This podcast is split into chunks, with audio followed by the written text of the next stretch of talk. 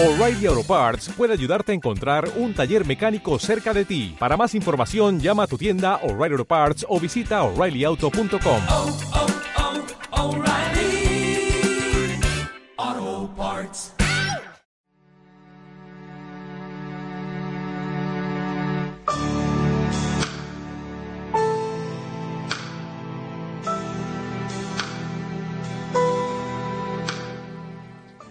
El camino está nevado y la sombría dama, arrebujada en sus pieles dentro de la carroza, se hastía. De repente formula el nombre de alguna muchacha de su séquito. Traen a la nombrada, la condesa la muerde frenética y le clava sus agujas. Poco después, el cortejo abandona en la nieve a una joven herida y continúa viaje pero vuelve a detenerse.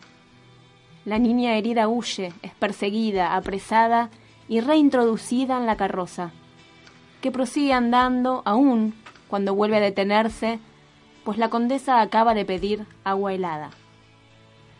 Ahora la muchacha está desnuda y parada en la nieve. Es de noche. La rodea un círculo de antorchas sostenidas por lacayos impasibles, Vierten el agua sobre su cuerpo y el agua se vuelve hielo. Hay un leve gesto final de la muchacha por acercarse más a las antorchas, de donde emana el único calor. Le arrojan más agua y ya se queda para siempre de pie, erguida, muerta. La jaula tapizada con cuchillos y adornada con filosas puntas de acero, su tamaño admite un cuerpo humano. Se la riza mediante una polea. La ceremonia de la jaula se despliega así. La sirvienta Dorcó arrastra por los cabellos a una joven desnuda, la encierra en la jaula, alza la jaula. Aparece la dama de estas ruinas, la sonámbula vestida de blanco. Lenta y silenciosa, se sienta en un escabel situado debajo de la jaula. Rojo atizador en mano, Dorcó asusa a la prisionera, quien al retroceder, y he aquí la gracia de la jaula, se clava por sí mismo los filosos aceros mientras su sangre mana sobre la mujer pálida que la recibe impasible con los ojos puestos en ningún lado.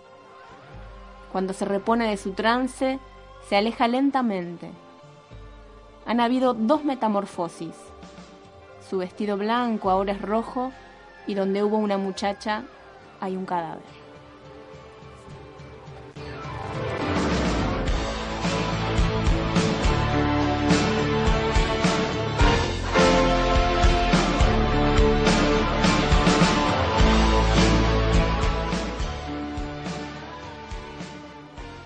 Bien, estos son fragmentos de, de una prosa de Alejandro Pizarnik sobre la condensa sangrienta, La ¿sí? Báthory.